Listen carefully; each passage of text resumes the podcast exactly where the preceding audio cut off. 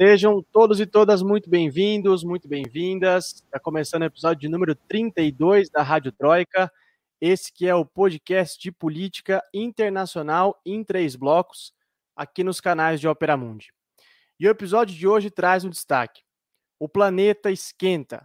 Emergência climática e política na COP26. Os acordos e as promessas, os primeiros dias da Conferência da ONU para o Clima em Glasgow, o que vai mudar depois da reunião e as implicações políticas entre os países participantes vão ser os temas do nosso segundo bloco. Nos destaques das nossas correspondentes, a gente vai discutir a suspensão da quarentena em meio à reta final da campanha para as eleições regionais na Venezuela e os avanços na flexibilização das medidas anti-Covid na Argentina. Claro, também teremos o nosso amado FBA Mundo, festival de besteiras que assola o mundo, e nossas tão aguardadas dicas culturais no final do episódio. Eu sou Lucas Stanislau, repórter de Ópera Mundi, como sempre vocês sabem, eu não estou sozinho por aqui. Recebam com muito carinho nossa repórter fotógrafa, diretamente de Buenos Aires, na Argentina, Amanda Cotrim. E aí, Amanda? Boa noite, boa noite todo mundo que está acompanhando a gente aqui ao vivo. Olá para quem vai escutar a gente depois. Feriado aí no Brasil, mas dia normal aqui na Argentina, Lucas. É isso aí, é isso aí. E além disso, a gente tem a nossa repórter mais bolivariana desse podcast, que está com problemas na conexão, mas deve estar tá conseguindo se reconectar agora. Michele, você me escuta? Seja bem-vinda à Rádio Troika mais uma vez. Boa noite, gente. Boa noite, Lucas. Boa noite, Amanda. Com problemas de conexão, mas é isso aí. Nós tropica, mas não cai, né? é isso aí. Esquema de guerrilha, venceremos. Então eu digo atenção, atenção, um podcast com zero emissões de carbono hoje, hein? A Rádio Troika tá no ar.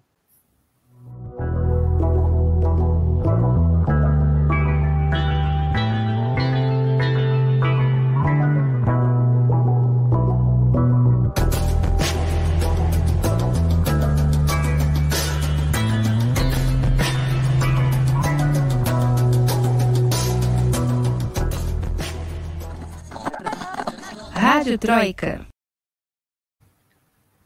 Muito bem, gente. Começando aqui o nosso primeiro bloco, carinhosamente apelidado de Aconteceu Aqui, a gente traz os destaques das nossas correspondentes para vocês.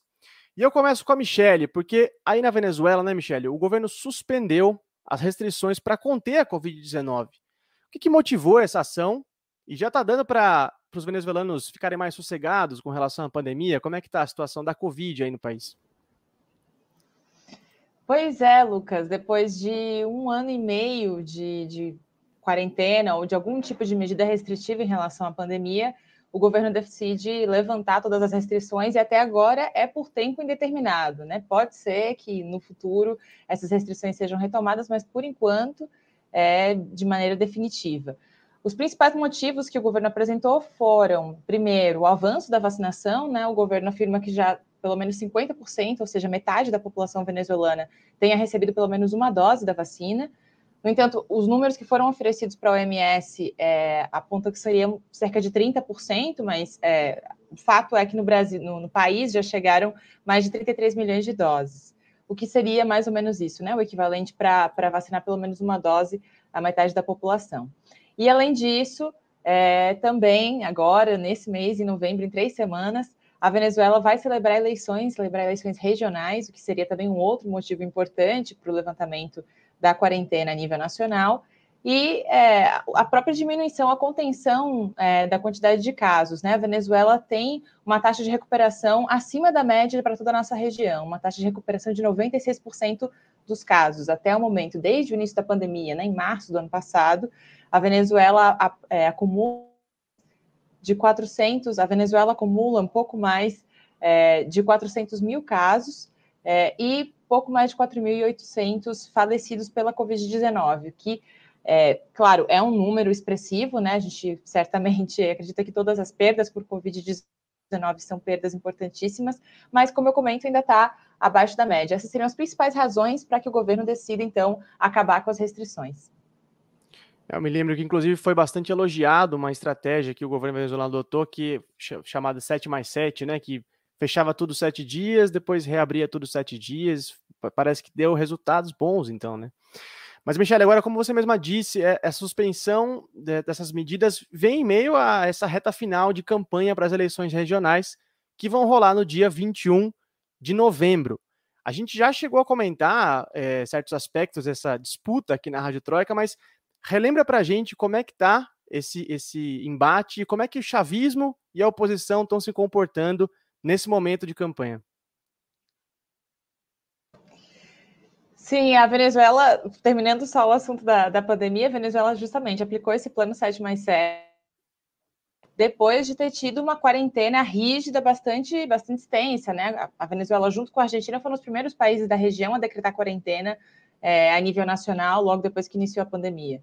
Então, sim, ao longo desses aí, quase dois anos de pandemia, foram adaptando distinto, distintos métodos até conseguir chegar no, né, no patamar atual de maior vacinação da população. Mas é isso, dia 21 vai ter eleição regional, vão ser eleitos mais de 3 mil cargos públicos, entre eles governadores, deputados estaduais, vereadores, prefeitos. E a Michelle nos deixou de novo quando falava das eleições na Venezuela. De fato, a Venezuela vai eleger prefeitos, vereadores e governadores e a gente espera as informações das, da reta final da campanha que a Michelle tem para trazer para a gente, porque de fato é, essas eleições é, são as primeiras que acontecem depois dessa nova rodada de negociações entre o chavismo e a oposição. É, observadores da União Europeia já fecharam um convênio com o CNE, né, então existe uma expectativa muito grande para a participação da oposição nessas eleições. Né? Não sei se a Michelle está tá me ouvindo de novo, eu estava falando aqui, Michelle, sobre a participação da oposição ligada ao Juan Guaidó, né, por conta das negociações que rolaram lá no México e tal. Tem informações de como a oposição está se comportando nessa, nesse momento? Então, antes de, antes de cair, estava justamente comentando sobre isso, né? Sobre quem, quem vai ser eleito nesse processo eleitoral e como é que está esse cenário aí de peso das forças. É, justamente depois dessa mesa de acordo, a oposição, pelo menos os maiores partidos de oposição e uma oposição de extrema-direita, decide participar das eleições depois de seis anos boicotando os processos eleitorais. Segundo as últimas pesquisas de opinião, é, existem mais de 50, 50, cerca de 52% dos venezuelanos ainda estão indecisos, ou seja, não sabem ainda, não se identificam nem com o governo, nem com o chavismo e nem com essa oposição de extrema direita. No entanto, aquelas pessoas que já se decidiram, é, cerca de 35%, ou seja, um terço do eleitorado, estaria inclinado a votar no chavismo. Lembrando que aqui na Venezuela o voto não é obrigatório. Para o chavismo vai ser uma decisão central, né, decisiva, um termômetro, porque é a última eleição antes das presidenciais. É, e o chavismo tenta manter a sua presença em 19 estados, né, no governo de 19 dos 23 estados da Venezuela e 90% das prefeituras. Então é um momento realmente de, de manter a sua força aí nas urnas, né? E para a oposição também vai ser um termômetro, porque, como eu comentei, né, depois de seis anos, principalmente esses maiores partidos de oposição sem participar das eleições, né, sem ir para as urnas, vai ser um momento também de ver como que é, essa popularidade dele se expressa nas urnas. Segundo as últimas pesquisas de opinião, nenhum dos principais candidatos da oposição teria mais de 13% de é, intenção de voto é, nos governos locais, ou, ou enfim, a, a, identific, a, identificação do eleitorado com esses partidos de oposição.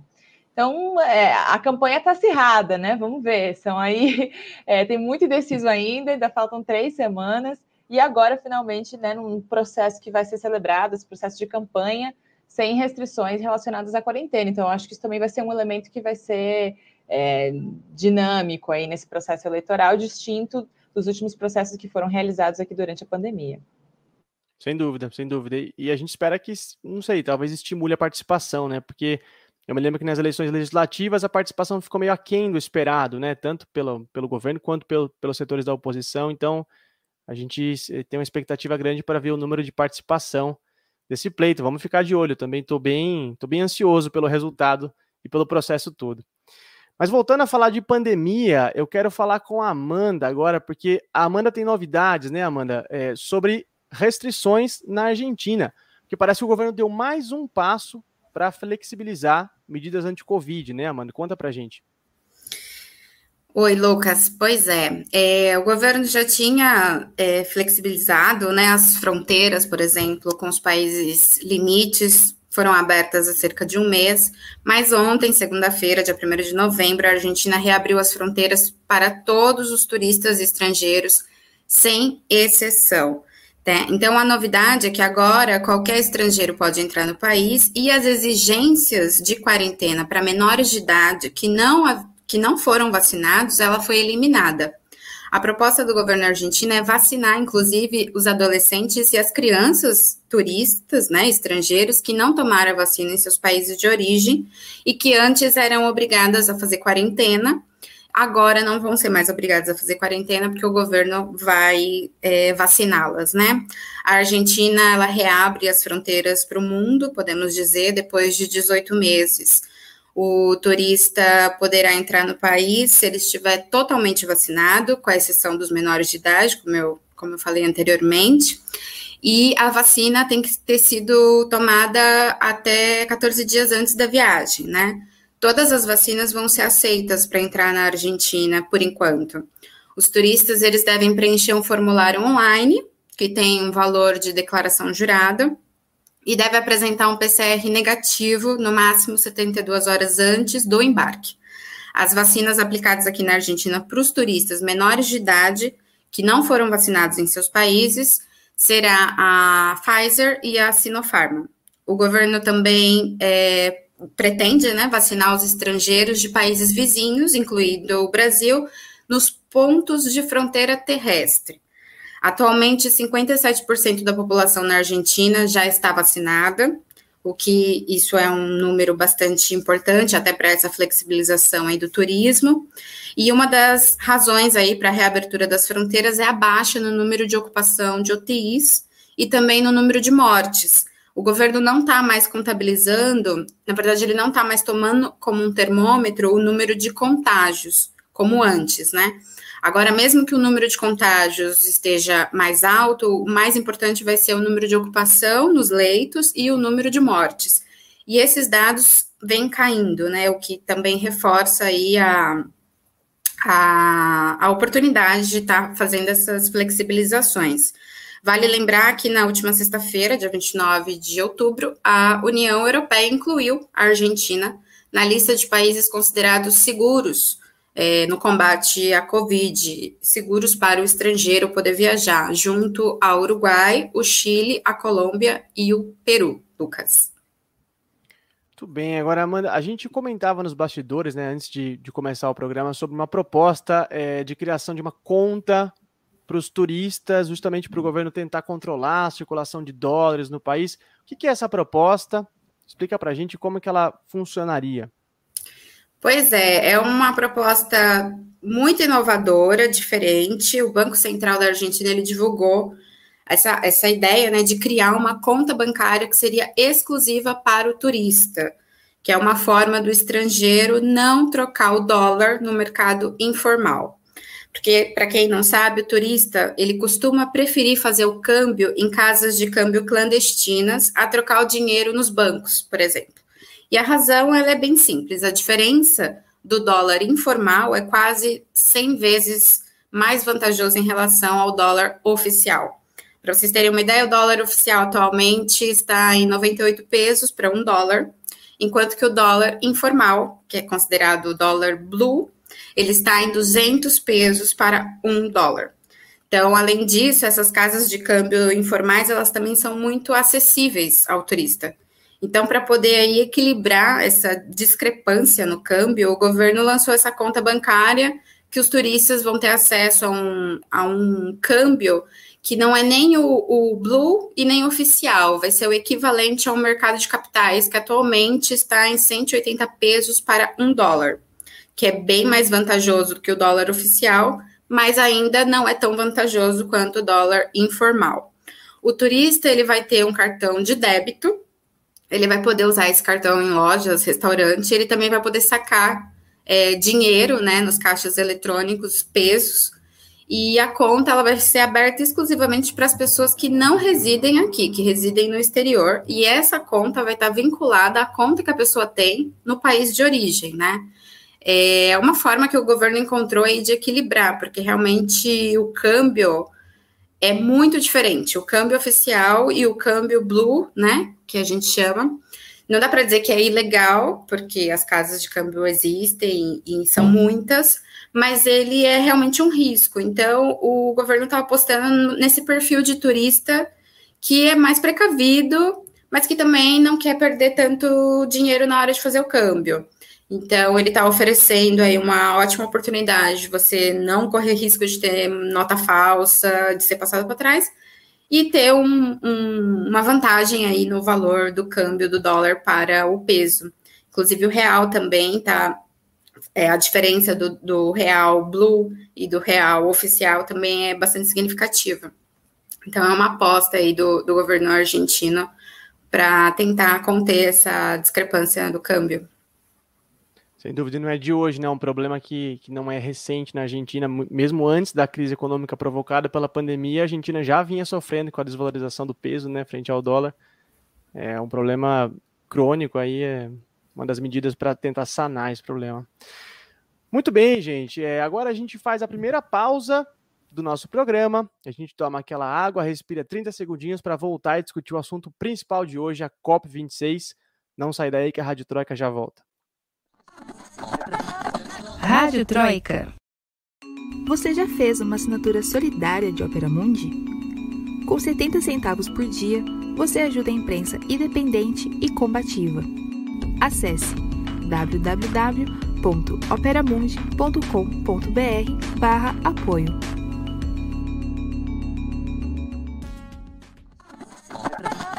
Rádio Troika. Muito bem, estamos de volta para o segundo bloco da Rádio Troika, esse que é o podcast de política internacional em três blocos aqui nos canais de Opera Mundi. E a gente está de volta para falar do rolê mais badalado e frequentado pelos superstars da política mundial nessa semana. Eu estou falando da 26ª Conferência da ONU sobre Mudanças Climáticas, ou se você for íntimo como nós, a COP26. Esse encontro, que como o próprio nome indica, já está na sua 26 edição, reúne lideranças de mais de 130 países e tem como objetivo formal tirar resoluções e acordos para combater as mudanças climáticas e evitar o já anunciado desastre ambiental do nosso planeta. Mas o que, essas reuniões fazem na prática, né? E mais especificamente, qual que é a relevância da edição desse ano? O que, que os líderes mundiais estão fazendo ou estão prometendo fazer? É o que a gente vai discutir no episódio de hoje. A COP26 começou oficialmente no último domingo, mas o primeiro dia de discursos e debates rolou mesmo nessa segunda-feira, lá em Glasgow, na Escócia, e vai até o dia 12 de novembro. E esse primeiro e segundo dia de conversas já renderam alguns acordos e muitas polêmicas e questionamentos por parte de especialistas e ativistas contra as mudanças climáticas. Depois de um primeiro dia recheado de alertas catastróficos feitos, por exemplo, pelo secretário-geral da ONU, Antônio Guterres, que disse literalmente né, que a gente está cavando a própria cova. Nessa terça-feira, 130 países fecharam o primeiro grande acordo da COP desse ano. Essas nações concordaram em zerar o desmatamento de florestas até o ano de 2030. Entre os signatários, que representam 85% das florestas do mundo, estão a China, a Rússia, os Estados Unidos e o nosso Brasil. A gente vai entrar em detalhes do acordo durante o episódio de hoje, mas vale dizer que os países ricos que assinaram esse documento se comprometeram com um fundo bilionário destinado a ajudar os países pobres no combate a incêndios, restauração de territórios já desmatados e na preservação dos direitos humanos de comunidades indígenas. De fato, parece uma listinha de objetivos que é, parece uma prova que o Brasil tirou zero, né? Falha miseravelmente em cumprir com esses requisitos. E por falar no Brasil, a pátria mais idolatrada, governada pelo presidente Jair Bolsonaro, já começou com o pé esquerdo e, para variar, faz a gente passar vergonha lá fora. Enquanto passeia pela Itália, sendo paparicado pelos neofascistas da Liga, recebendo prêmiozinhos da ultradireita, o presidente já disse que não vai para a COP26 e mandou o ministro do Meio Ambiente, Joaquim Leite, no seu lugar. E a primeira participação do nosso país também rolou nessa segunda, quando o ministro prometeu que o Brasil vai reduzir as emissões de carbono pela metade até 2030. Uma meta que, sinceramente, gente, qualquer brasileiro vivo que testemunhe o descaso do governo Bolsonaro com o meio ambiente deve achar muito pouco provável se realizar. Do lado de fora da cúpula, diversos movimentos populares e ativistas organizam protestos cobrando mais ações das lideranças durante a reunião. Alguns protestos focados mais na emergência climática pedem reformas no sistema. Já Osso direciona suas críticas às próprias estruturas do capitalismo, né, pautando mudanças estruturais no modelo de desenvolvimento. Isso dá um debate interessante sobre os limites de se salvar o planeta dentro do sistema, que a gente com certeza vai entrar no episódio de hoje. Sem mais delongas, para abrir o nosso jogo aqui, passar a bola para nossos correspondentes, eu quero começar pedindo para a Michele. Michele, dá mais detalhes desse acordo que foi anunciado hoje, né, que prevê zerar o desmatamento no mundo até 2030. E junto, Michele, eu já te faço uma pergunta.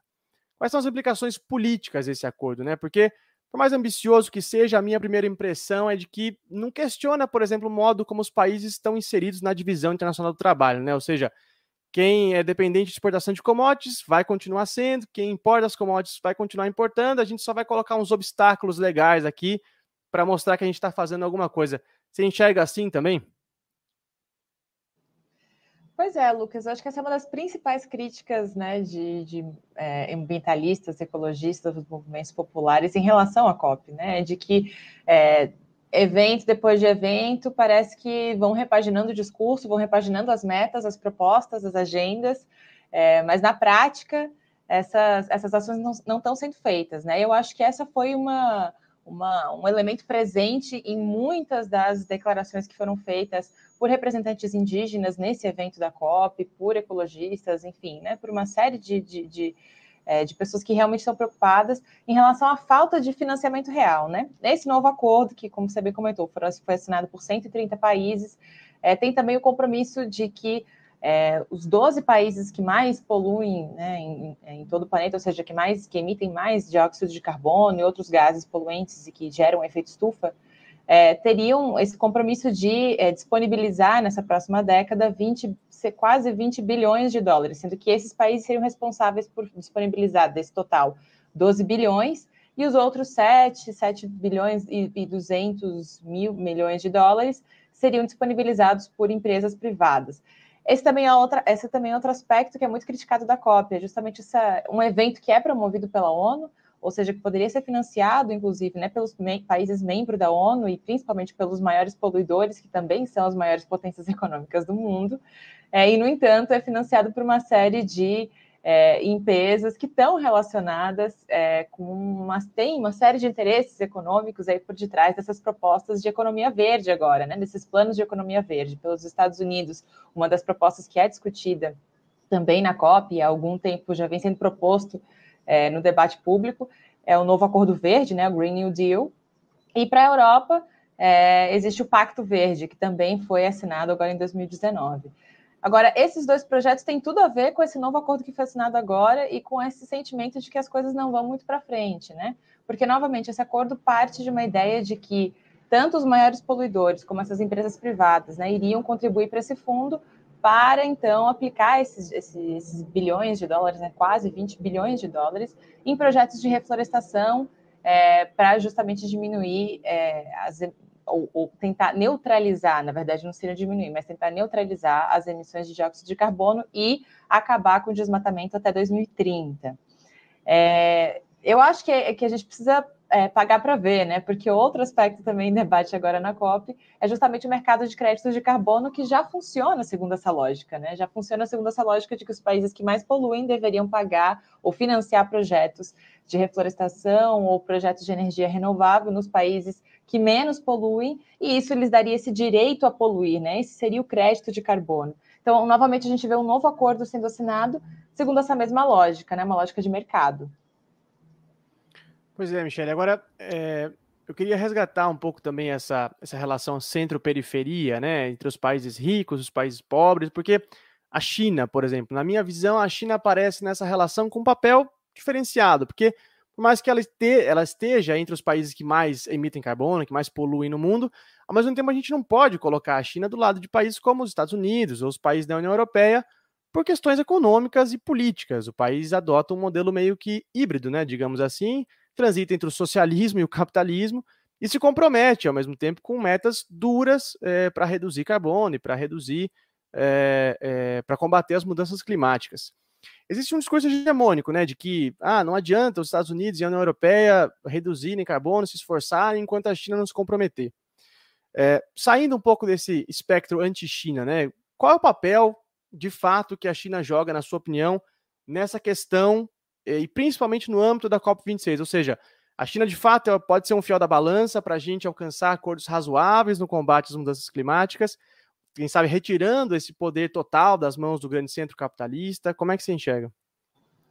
Acho que com certeza, né? A China é o país que ainda mais emite gás carbônico ou outros gases poluentes de efeito estufa no mundo, né? Só dióxido de carbono são quase 10 milhões de toneladas por ano, mas também é a China o país que mais que mais rapidamente conseguiu reduzir essas emissões, né? Que tem é, realmente na prática financiado ou destinado mais fundos para financiar projetos de, de, neutralização e de diminuição da emissão de gases do efeito estufa.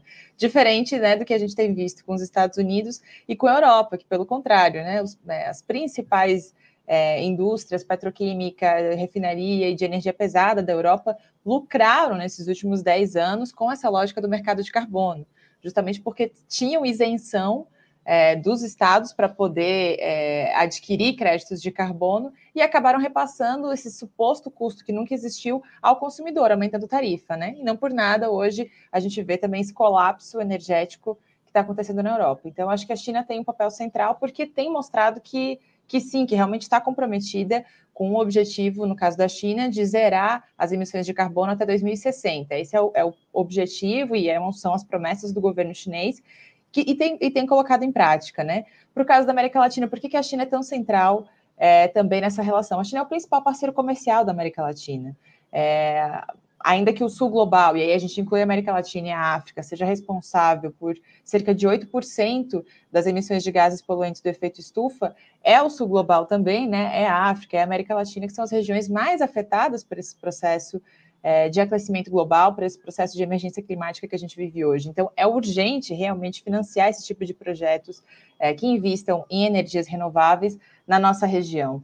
A própria CEPAL, a Comissão Econômica para a América Latina e o Caribe, né, a secretária executiva da CEPAL falou que nesse último ano, em 2020, é, além da gente ter visto, como foi o caso que aconteceu no Brasil, né, de cortes no orçamento para as pastas de meio ambiente, né, no Brasil a gente sofreu um corte de 24%, enquanto o presidente agora, né, enfim, enquanto o governo agora vem dizer que vai zerar é, o desmatamento até 2030, na prática o que tem feito é, é, é cortar orçamento. Mas, enfim, a CEPAL afirma que, assim como o Brasil, vários outros países da região fizeram o mesmo. No último período, cortaram é, orçamento para as pastas de meio ambiente e somente 18% dos fundos que foram direcionados para a reativação da economia pós-pandemia seriam direcionados justamente para projetos de energia renovável, para projetos relacionados à economia verde. Então, sim, falta investimento na nossa região, e eu acho que a China, justamente pelos aspectos que você comentou, né, por ser um país que não é, não tem uma política imperialista na maneira em como se relacionar com outras nações, e por ser o principal parceiro econômico da nossa região, eu acho que é um elemento chave é, para a gente pensar em aumentar o financiamento e também mudar, diversificar a nossa base energética na América Latina. Muito bem, agora é, a Michelle levantou aí ó, a situação catastrófica do Brasil com relação ao tema, o pessoal no chat também já está falando do Bolsonaro e tal, eu quero levantar essa bola para a Amanda, para a gente falar, Amanda, sobre o anúncio do Brasil, né? Reduzir pela metade as emissões de carbono. Eu disse na abertura como acho que qualquer pessoa que enxerga o descaso do Bolsonaro com o meio ambiente acha muito pouco provável que isso aconteça. Explica para a gente por que, que essa promessa soa tão vazia e quais são as principais críticas de especialistas que se ouvem nesse sentido. Ai, Lucas, que fácil e que difícil falar de Bolsonaro. Acho que você sintetizou muito bem, assim, essa, essa, esse sentimento, né, de palavras vazias, promessa vazia. Acho que esse é o sentimento da, da comunidade e dos ambientalistas brasileiros, principalmente, sobre essa meta do governo Bolsonaro de cortar em 50% as emissões de gases até 2030 e de zerar o desmatamento ilegal em sete anos, né? Essa é uma das, das promessas. E o índice de 50% é, não é considerado um avanço, porque a gente vale lembrar que esse índice já havia sido estipulado no Acordo de Paris em 2015. E em dezembro do ano passado, o Brasil ele tinha rebaixado suas metas de emissão para 43% até 2030. Então, é, e na, na ocasião foi considerado é, muito insuficiente esses dados, né? Essas metas. Então, é dizer que vai reduzir a 50 é como uma maquiagem nos dados, né? Como tentar fazer uma manipulação das porcentagens. porque você está voltando a um índice que já tinha sido estipulado em 2015, e aí você traz ele como sendo algo novo e como sendo um avanço, quando na verdade não, né? É, e vale destacar também que o governo ele citou apenas porcentagens, mas ele não mostrou qual será a redução real nas emissões dos gases de efeito estufa para essa década que começa, né? E o governo também ele não deixou claro a base de cálculo que vai ser utilizada para essa revisão das metas, né? O que para os ambientalistas, principalmente, é uma manobra contábil que permitiria, inclusive, um relaxamento das metas de corte nas emissões de dióxido de carbono. Então, é basicamente uma manobra de números que ele ele está fazendo assim e ainda bem que eu acho que de modo geral a comunidade internacional está ligada nisso assim tá não está comprando essa ideia dele então basicamente isso que você sintetizou é o significante perfeito promessa vazia assim é mentira? Pois é Amanda, Amanda. Agora, é... vai lá Michele eu ia, eu ia, comentar um detalhe que, além disso, né, que você trouxe do, do Acordo de Paris, é, em 2014 também já tinham assinado, né, os países já tinham assinado a Declaração de Nova York, que tinha relação com é, acabar com, com o desmatamento até 2020.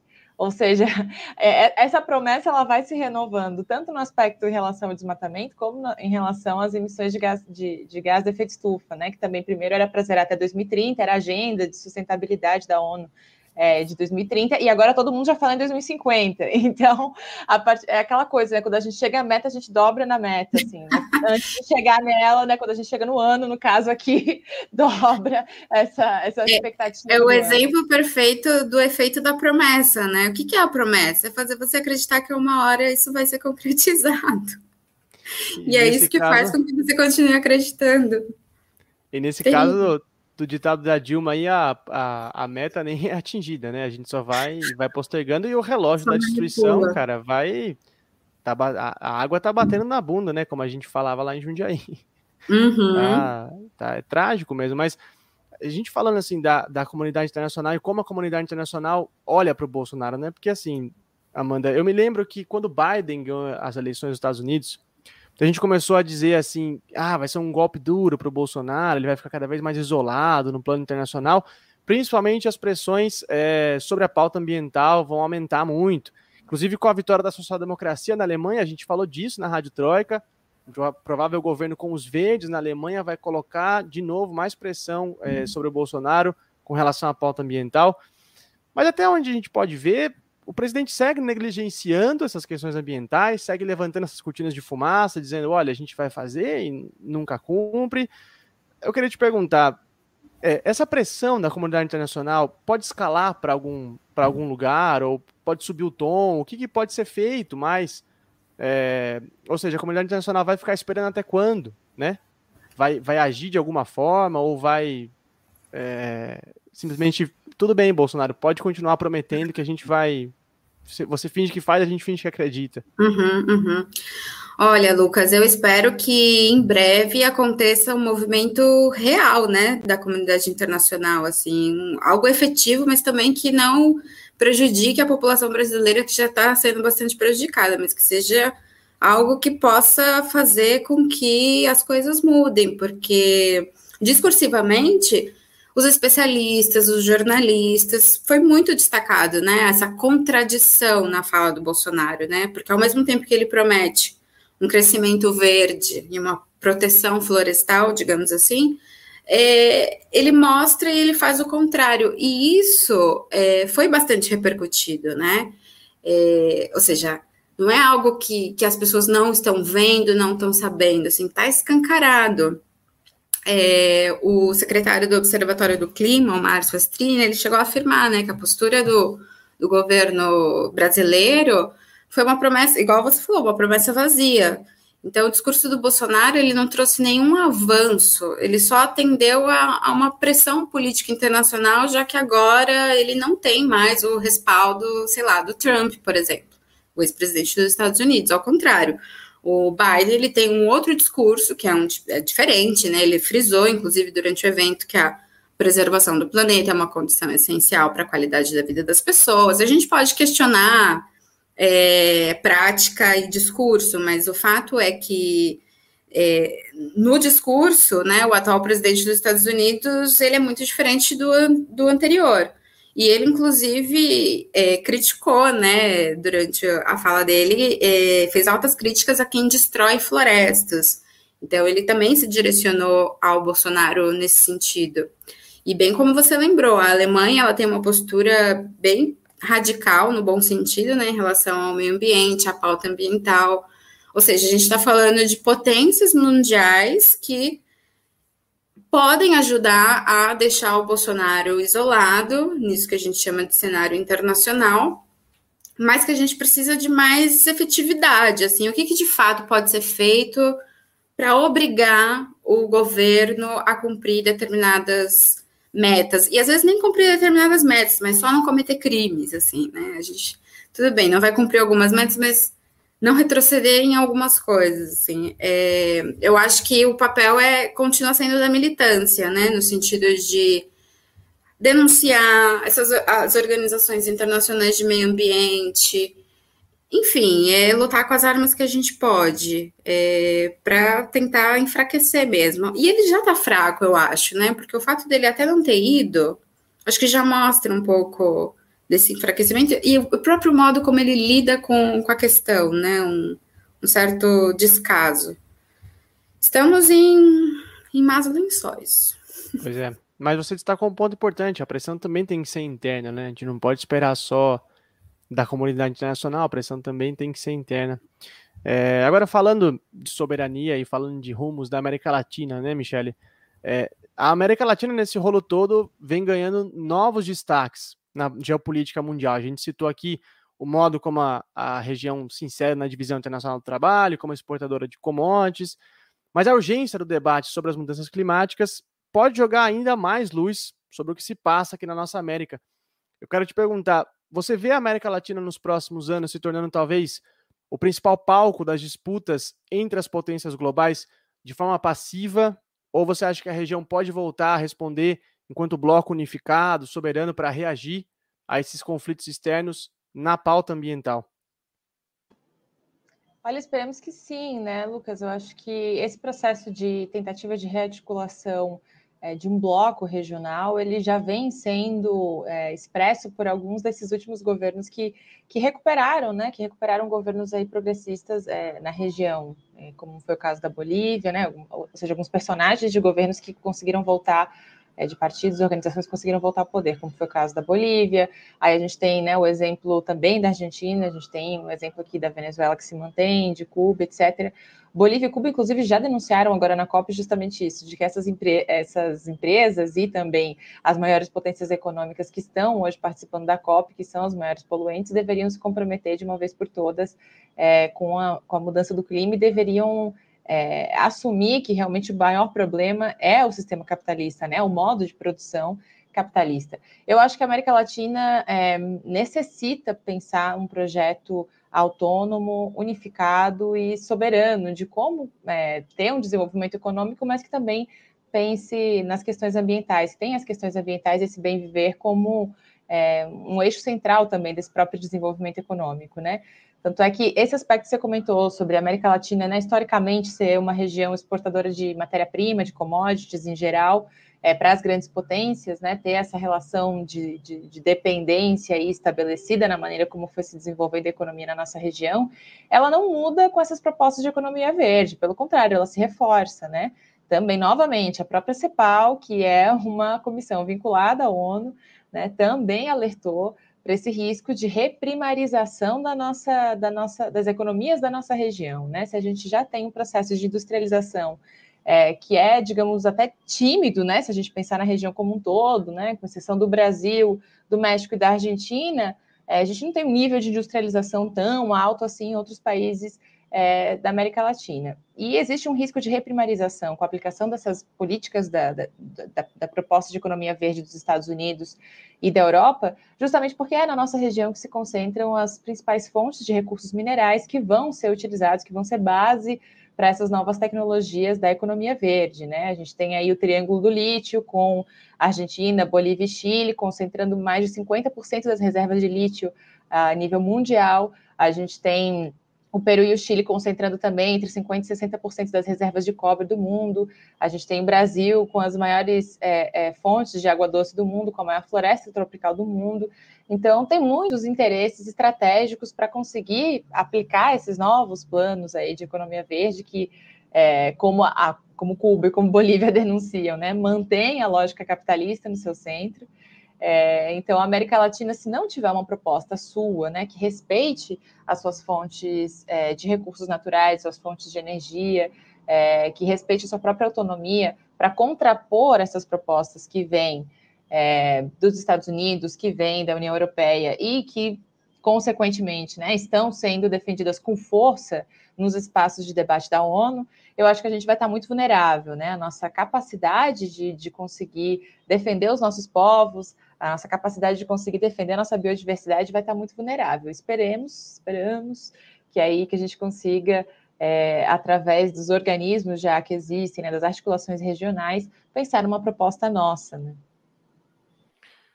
Pois é, agora eu, eu queria, como tradicionalmente a gente tem feito, fazer umas perguntas abertas para vocês, para vocês duas e para quem nos acompanha também aqui pelo chat. É, porque eu levantei a bola no começo e eu acho que a gente acabou já tratando sobre isso tangencialmente, mas eu queria entrar com mais profundidade. Eu levantei a bola no começo na minha apresentação sobre as diferentes abordagens dos movimentos e entidades que protestam durante a COP26. Essa é uma discussão válida, porque eu não sei vocês, mas esses alertas catastróficos que especialistas vêm fazendo e a urgência né, que o tema sobre as mudanças climáticas vem ganhando me parecem que colocam o desastre ambiental cada vez menos como uma pauta meramente dos ambientalistas e revelam o caráter político e econômico do debate. Daí a dicotomia que eu fiz no começo entre é, reformas ou mudanças estruturais. Eu queria colocar isso à baila assim, para a discussão, né? Ou seja, é possível a gente salvar o planeta melhorando o capitalismo, o que para mim eu já posso adiantar, soa, já soa como um antagonismo, né? O capitalismo melhorado é uma exploração melhorada ou se uma mudança radical na forma de desenvolvimento, uma ruptura no, no processo de acumulação, a humanidade de fato vai para o brejo.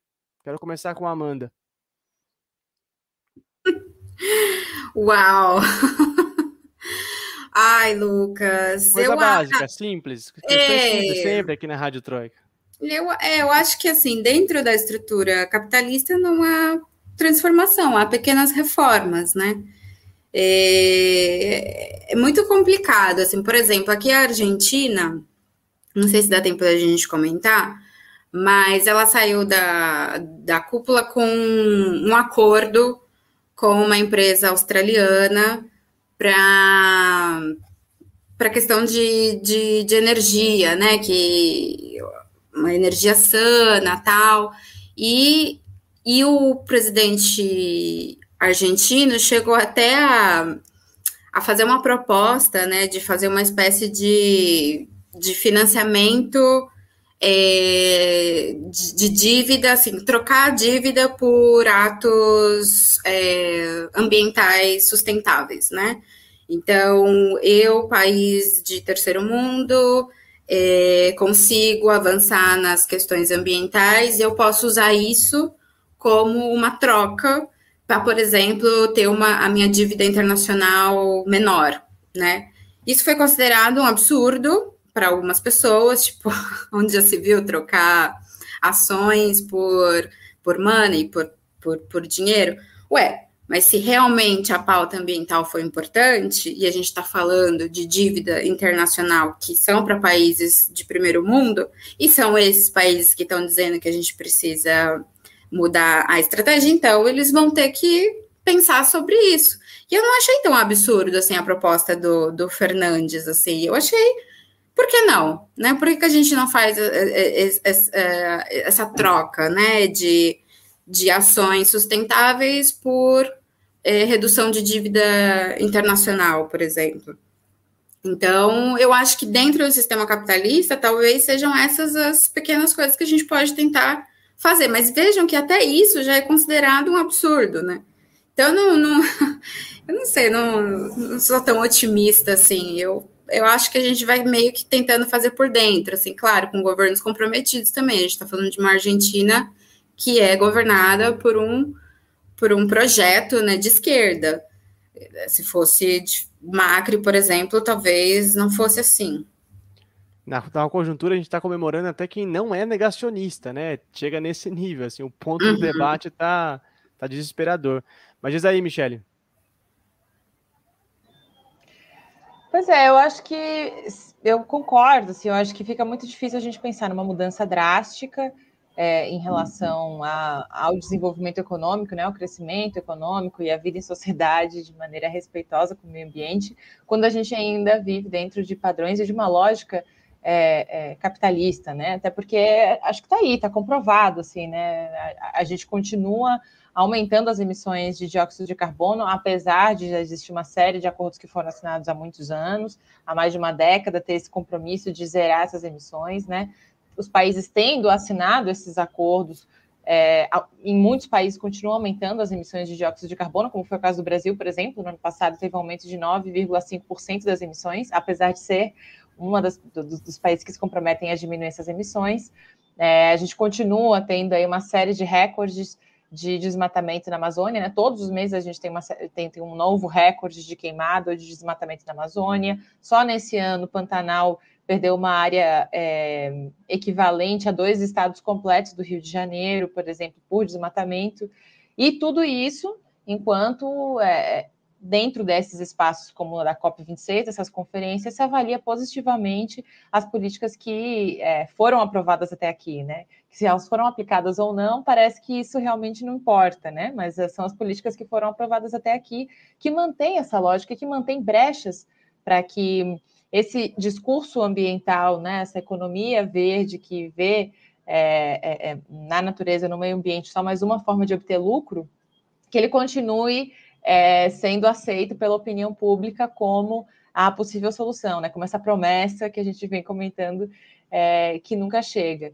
Então, eu acho que é isso, acho que é fundamental e, e, e os movimentos indígenas em geral, né? Não só as organizações é, ecologistas, né? Que lutam pela questão do meio ambiente, mas eu acho que o movimento indígena em geral tem é, um protagonismo fundamental nessa, nessa luta ambiental, mas também nessa proposta de ter uma nova forma de compreensão de como é que deve ser a vida é, é, na Terra, né? De como é de que maneira a gente deve conseguir pensar e desenvolver nossas capacidades produtivas, então, né? Desenvolver a nossa, a nossa, nossa capacidade de, de, de criar tecnologia, nossa capacidade de, né, de ter emprego para todo mundo, de ter uma vida é, é, melhor, cada vez melhor, mas que isso não implique na destruição do único planeta que a gente tem para viver, né, que é o planeta Terra, né? Ainda que o Elon Musk e outros grandes bilionários, né, continuem aí buscando já tentar colonizar outros países, a gente sabe até hoje que o país que a gente tem condições de viver é o planeta Terra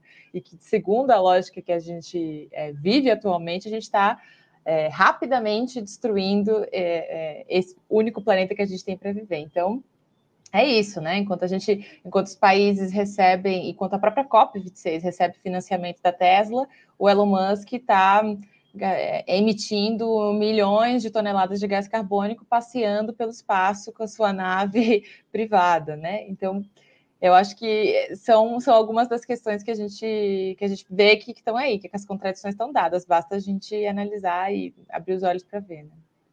Cara, essa história dos bilionários indo ao espaço, para mim, é assim, o maior dos absurdos do Febeamundo máximo, assim, sabe? Isso não, não entra na minha cabeça de nenhuma maneira.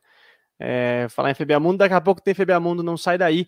Eu quero lembrar para vocês que a COP26 vai até o dia 12 de novembro, como a gente já falou aqui, e a Opera Mundi, claro, vai seguir acompanhando todos os desdobramentos, os acordos e as promessas que saírem de lá. Você pode acompanhar tudo aqui no nosso, nos nossos canais, do YouTube e tal, e nosso site também. É... Muito que bem, gente. Chegamos ao final do nosso segundo bloco. Não saiam daí, porque daqui a pouquinho a gente vai dar risada juntos, falar de cultura e muito mais. A gente já volta. Rádio Troika. Inscreva-se no canal de Ópera Mundi no YouTube e ative as notificações para não perder nossos programas. curta e siga nossas páginas no Facebook e no Twitter. Ah, e não esquece de seguir nossos podcasts na sua plataforma favorita.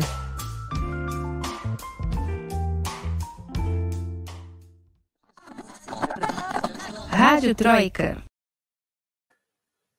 Muito bem, estamos de volta com o nosso festival preferido, o festival de besteiras que assola o mundo, o FBA Mundo. Se você não tem ideia do que significa, a gente vai te explicar. Inspirados no grande jornalista brasileiro Stanislau Ponte Preta, que inventou o FBA-PA, o Festival de Besteiras que assola o país, lá em 1964, na época da ditadura. A gente decidiu trazer para vocês aqui uma reedição desse festival. É, a gente vai trazer para vocês as maiores besteiras que saíram durante a semana nesse mundão a Michelle vai trazer uma, a Amanda outra e eu mais uma.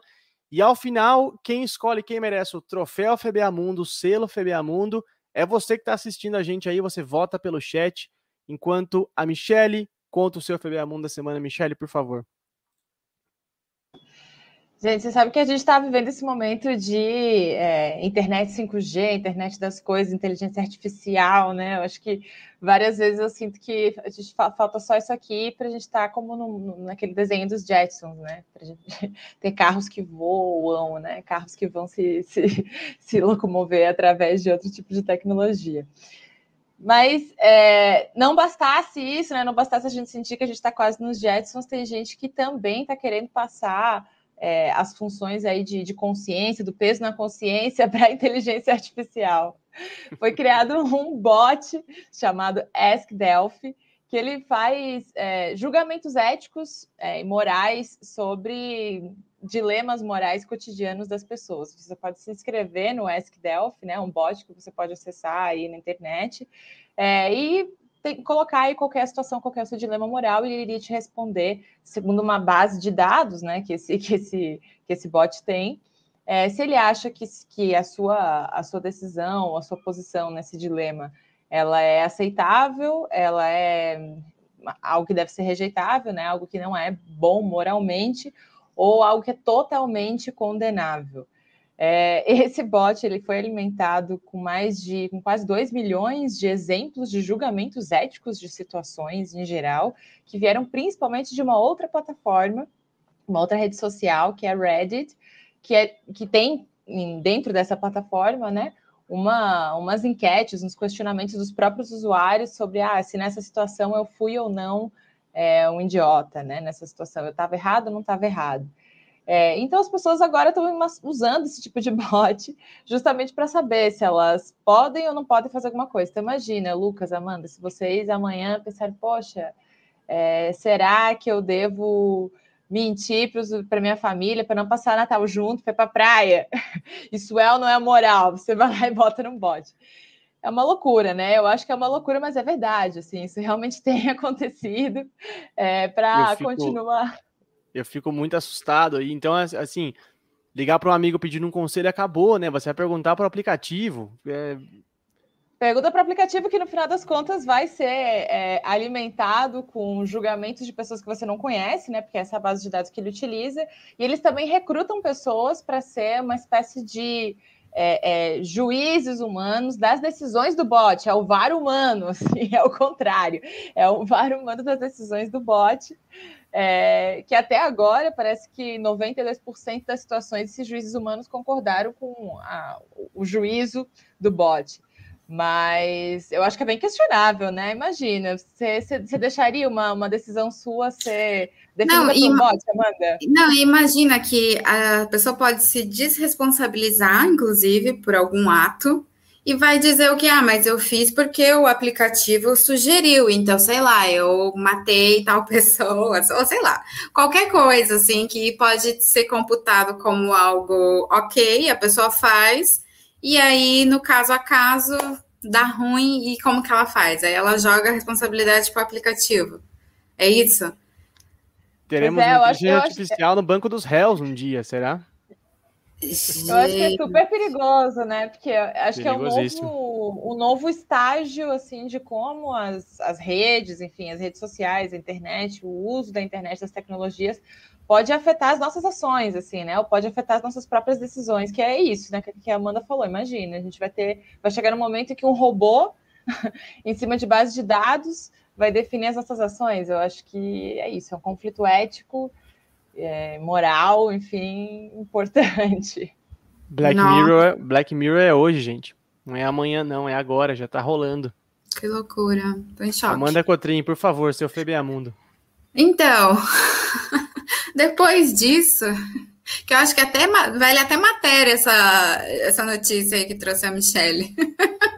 Com certeza. É, Para mim, assim, diante de tantas baboseiras que eu vi na semana, o que mais me chamou a atenção foi um vídeo que viralizou do, do presidente dos Estados Unidos dormindo durante o evento do clima. É, assim, bizarro o vídeo, porque assim, né, uma, uma liderança, o país mais importante do mundo, e o cara fica lá tirando um cochilinho. A gente pode pensar que tá cansado, viajou, não importa, gente. É, pega mal, é feio. Ficou, ficou ruim para ele, ficou feio, o vídeo viralizou, assim, virou, virou chacota. E, e aí eu decidi trazer esse Profebea Mundo dessa semana. Mas eu questiono, será que ele realmente estava dormindo ou ele estava só descansando os olhos depois de uma longa viagem? Aquela, né? Só tô relaxando o olho, tava mas meditando um pouco, é. Exato, exato. Tem, tem uma foto rolando no Twitter também, que é o Biden e o Boris Johnson, primeiro-ministro do Reino Unido, também com os olhos fechados, mas é como é uma foto é aquela, né? A gente pode dizer, bom, talvez eles estavam piscando o olho. Agora o Biden não tem escapatória com esse vídeo. Nossa, e, em dois tem. dias de copo já, já, já, já, a gente já conseguiu pescar várias garfas, né? O Príncipe Charles tropeçou também, vai, vai, até o dia 12 vai ter, vai ter coisa pra gente dar risada. Muito que bem, gente. É, eu quero dizer o seguinte: a Camila tirou folga aqui hoje da Rádio Troca. O pessoal estava perguntando sobre ela no chat. Ela tá de folga. Então o Feber Mundo tá um pouco mais fácil, hein, gente? Porque, afinal de contas, a Eterna Campeã não veio hoje. Então vamos ver se algum de nós leva esse selo, esse troféu. O meu Feber Mundo de hoje bombou aí nas redes sociais. Tirou a risada de muita, muita gente. Eu acho que vocês viram. Eu sei que é golpe baixo trazer o Bolsonaro aqui, porque, enfim, ele rende muito Febeamundo. Mundo. É, a gente sabe que ele está passeando lá na Itália, depois da reunião do G20, aí numa conversa com a imprensa, ele disse que tinha conversado com o ator norte-americano Jim Carrey. o Jim Carrey mesmo, que brilhou nos clássicos da Lloyd, Ace Ventura. Né? O motivo da piada é que o presidente confundiu o nome do John Kerry, o enviado especial dos Estados Unidos para questões climáticas, é, com o ator Jim Carrey, o grande comediante Jim Carrey, do grandíssimo filme Debi Lloyd, que eu particularmente gosto muito. E na minha opinião, o que ficou mais engraçado disso tudo não foi o fato, não foi a confusão do Bolsonaro, é, foi o fato do Bolsonaro ter falado assim: olha, eu conversei com o Jim Carrey e eu não posso revelar para vocês o conteúdo da conversa. super Agora, misterioso, super misterioso. Ele falou sobre os bastidores misterioso. de algum dos filmes. O Jim Carrey Gente. ensinou para ele como fazer o Ace Ventura, eu acho. Ou como fazer o penteado do Ace Ventura. O que, que vocês acham? Qual é o segredo de estado eu que o Jim Carrey compartilhou com eu ele? Acho, eu, acho, eu acho que esse é o típico rir para não chorar, né? Porque que um presidente da República vá para um evento internacional, se reúne com um funcionário público de um outro país, um representante de outro país, e não saiba nem o nome dessa pessoa, ainda mais tratando dos Estados Unidos, né? Que o Bolsonaro tem tanta adoração pelos Estados Unidos, é, é é isso, né? Você, é, totalmente. Também acho que é campeã, viu, Daisy? Eu acho que é campeã, porque não tem, não tem nem palavras. É. Eu sei que trazer o Bolsonaro é muito golpe baixo, porque ele rende, né? O, o festival de besteiras é, é ininterrupto ali, mas é, é difícil, viu? É difícil. Ó, já tem gente votando na Camila, volta Camila. Muito que bem, gente. Vocês comecem a votar por aí, a votação tá aberta. É, enquanto vocês votam, eu me despeço da Michelle de Mello. Michelle, muitíssimo obrigado por hoje. É, com atropelos aí da conexão, mas a gente sempre está aqui, sempre online. Brigadão. É, seus, seus informes finais, sua despedida e sua dica cultural, por favor. Gente, imagina, Lucas, Amanda, obrigada a vocês, a toda a audiência do Rádio Troika. Peço desculpas pelos problemas de conexão, é, mas sempre uma alegria estar aqui com vocês, muito bom. A minha dica cultural de hoje tem a ver com o aniversariante da semana, no dia 31 de outubro. Muita gente falou sobre Halloween, né? Mas não era só Halloween, gente. Era o aniversário do cantor do povo, Ali Primeira. É, nesse ano, se ele estivesse vivo, né? Se ele estivesse vivo, ele teria completado 80 anos, então aqui na Venezuela teve uma série de eventos é, comemorativos, né? O Ali, o Ali Primeira foi um grande é, cantor, um, uma grande figura que reivindicou a cultura latino-americana e a cultura venezuelana principalmente. E ele era chamado cantor dos povos justamente porque na sua é, com as suas letras, né, com a sua música, com a sua arte, ele tentava justamente falar sobre as lutas dos povos da América Latina, né? E ele deu uma série de discursos. Ele era militante político também, foi militante do Partido Comunista da Venezuela, da Liga Socialista. Então, ele falava justamente que com a música dele ele buscava é, falar sobre a emancipação dos povos. E a dica cultural é que nessa semana foi disponibilizada né, uma discografia completa do Ali Primeira para quem quiser é, fazer download gratuito, né, conhecer a obra do Ali Primeira. Eu compartilhei no meu Twitter, então quem quiser é, pode procurar por lá, arroba Michele de Mello também é, o, o, ministro de Cultura da Venezuela foi quem é, disponibilizou isso originalmente, Ernesto Villegas, então também no perfil dele do Twitter e na página do Ministério da Cultura da Venezuela, vocês podem acessar a discografia completa do Ali Primeira, deixa esse convite para que a gente conheça mais da nossa cultura, da cultura dos nossos povos e dessa cultura que é que busca a nossa emancipação, né? Então, gente, muito obrigada mesmo, é, um abração e até a próxima. Cara, ali primeiro é um, um, fenômeno da natureza, assim, eu cada vez que eu escuto eu me apaixono mais por ele, pela voz, pelo quatro, né? O quatro venezuelano, que instrumento é esse, cara? É um negócio maravilhoso, assim. Eu sou muito suspeito para falar, eu, eu gosto bastante. É, e eu não tinha visto isso da discografia, não, hein, Michele? Foi bom você trazer aqui, eu vou atrás. Inclusive, eu percebi que sumiu do Spotify ali primeiro esses dias. Não sei se tem a ver com isso, se tem a ver com direitos das, das músicas e tal. Eu vou atrás, vou atrás. Muito que bem. Valeu, Michele. É, e eu me despeço da Amanda Cotrinha. Amanda, como sempre, sensacional, ultra fotogênica, fotográfica. Brigadão pela sua participação, seus recados finais, sua dica cultural, por favor. Ah, obrigada, Lucas. Um prazer. Obrigada, Michele. Prazer falar com vocês. Bom, minha dica é para celebrar a volta dos shows aqui na Argentina. Então, eu vou trazer uma dica cultural que também fica como dica do rock argentino, que a gente sabe no Brasil que é muito difícil os brasileiros consumirem músicas latino-americanas, principalmente rock em espanhol. Então, fica a dica do Soda Stereo, uma banda clássica dos anos 80. É, enfim, então na ativa, tinha um show marcado para o dia 20 de março de 2020, e aí, por causa da pandemia, desmarcou. Jogou agora, vai ser agora em dezembro, e então imagina, vai ser o show, né? Porque além de ser uma banda que é muito, muito, muito famosa aqui, também tem todo esse contexto da pandemia, então vai arrebentar a boca do balão. Então, quem quiser conhecer, só jogar no YouTube, Spotify, enfim, só de estéreo é um, é um rock bem interessante, assim, eles são contemporâneos do Paralamas do Sucesso, assim, é bem legal. Você vai estar tá lá? Não! Puxa Porque vida, é pra mano. galera que comprou antes, oh, né? Ah, tá. Vai ter que assistir de casa, ficar perto para escutar o show de fora. Exato, exato, exato. Olha, mas eu devo confessar que a, a minha Argentina preferida é o Pescado Rabioso. Eu gosto muito do, uma das primeiras bandas do Spinetta, né? Eu gosto bastante, que é meio mais progressivo, mais setentista e tal, mas eu, o rock argentino é sensacional, muito bem. Valeu, Amanda. É, e eu vou ter, o âncora também tem dica cultural, como eu sempre digo, eu vou trazer para vocês aqui uma outra obra do Carl Sagan, eu já falei do Sagan aqui para vocês, inclusive foi no episódio que a gente falou sobre mudanças climáticas, eu trouxe um livro do Sagan, e agora eu vou trazer outro livro do Sagan, que eu acho que é a obra máxima dele, né, que é o livro Cosmos, do Carl Sagan, de 1980. É, o Sagan, enfim, um grande astrofísico, um grande cientista, um grande é, incentivador da, das ideias da divulgação científica, um grande combatente do negacionismo, né, um grande é, difusor da, dos alertas sobre as mudanças climáticas desde a década de 80, desde a década de 90.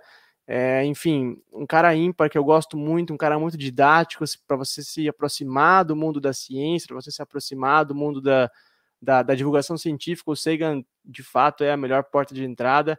E o livro Cosmos, que acabou virando série de televisão, que, enfim, é, uma, é um primor aquilo ali, é uma aula para todas as idades. E eu recomendo demais também o livro, que é uma leitura deliciosa. Enfim, para a gente louvar a ciência nesses tempos tão sombrios, né? É, e combater o negacionismo e todo essa, esse discurso macabro que está assombrando algumas regiões do planeta. Então, Carl Sagan para vocês, gente. Muito que bem. É... Quem é que ganhou o FBA Mundo de hoje, hein? Eu vi, meu, eu vi meu nome mais por aqui no chat. Não sei não. A Amanda também foi muito bem votada. Hein, Amanda? Tampouco sei. eu, deixa eu contar aqui. Uh, bom, vou contar os meus, né? não vou contar todo mundo, não. Um, dois. Eu recebi quatro votos, pelo que eu tô vendo aqui. Então eu acho que a Amanda ganhou. É, um, dois, é isso aí, quatro votos. Amanda Alguém. A Renata Novato. Gente, sério? Na sua sala. Ah, que bueno! Mira vos! Graças! Que, feliz! Podia ser um é. crédito, né, para voltar para o Brasil, assim, comprar uma passagem que está muito caro. Olha aí, Camila. Camila ameaçada, ameaçada no reinado do FBA Mundo aqui. É Obrigada, isso. Parabéns, Amanda. Parabéns. Olha só, gente. Amanda, como... é duplo parabéns, tá de aniversário. Pois é, foi ontem meu aniversário. Olha oh. só, Amanda Cotrim. Parabéns, Parabéns, Amanda. merecido, merecido FBA Mundo. Obrigada, obrigada. Tomate, cerveja e média lunas para ti aí. Graças, chicos. Muito obrigada. É isso, gente. Como a gente tem feito aqui, vou passar nossas redes sociais para vocês. Olha só, arroba Stanislau Lucas, sem o E, eu tô lá no Twitter, arroba Michele de Melo, com dois L's, o Melo, tá? E underline no final, é o Twitter da Michele. E a Amanda Contrim Fotografia tá lá no Instagram. É... Sigam o Ópera também, as redes do Ópera tá aqui aparecendo na sua tela, arroba Operamundi, facebook.com barra Operamundi. A gente também tá em todas as redes. Rapidamente, gente, vou passar a programação do canal do Ópera para vocês essa semana, é, que está super recheada. Na quarta-feira, dia 3, às 11 da manhã, 20 minutos de entrevista. O Breno vai entrevistar o grande jornalista e escritor Mário Magalhães para falar sobre a trajetória do Carlos Marighella. Na quinta-feira, dia 4, às 11 da manhã, uma entrevista com a pesquisadora equatoriana Pilar Troia sobre os rumos da crise no Equador, é, comandada pelo presidente direitista Guilherme Lasso. Na quinta-feira à noite, dia de Sub 40, às 8 da noite, a gente vai receber a atriz Raquel Ferreira. E na sexta-feira de manhã, às 11 horas, o ex-ministro da Educação, Renato Giannini Ribeiro, vai ser entrevistado pelo Breno para falar das origens do negacionismo no Brasil. Na segunda-feira que vem, tem o Roda Mundo, comandado pela nossa querida colega Fernanda Fogerini. E a Rádio Troika está de volta com mais um episódio novo em Folha na terça-feira que vem, às 7 horas da noite ao vivo. E esse e os outros episódios da Rádio Troika você pode escutar no seu tocador de podcast preferido, a gente está em quase todos.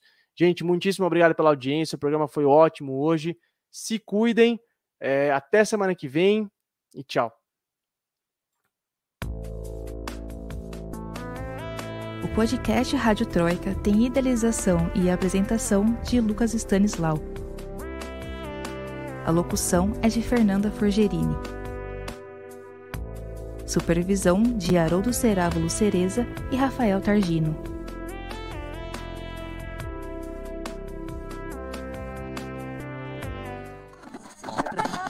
Rádio Troika.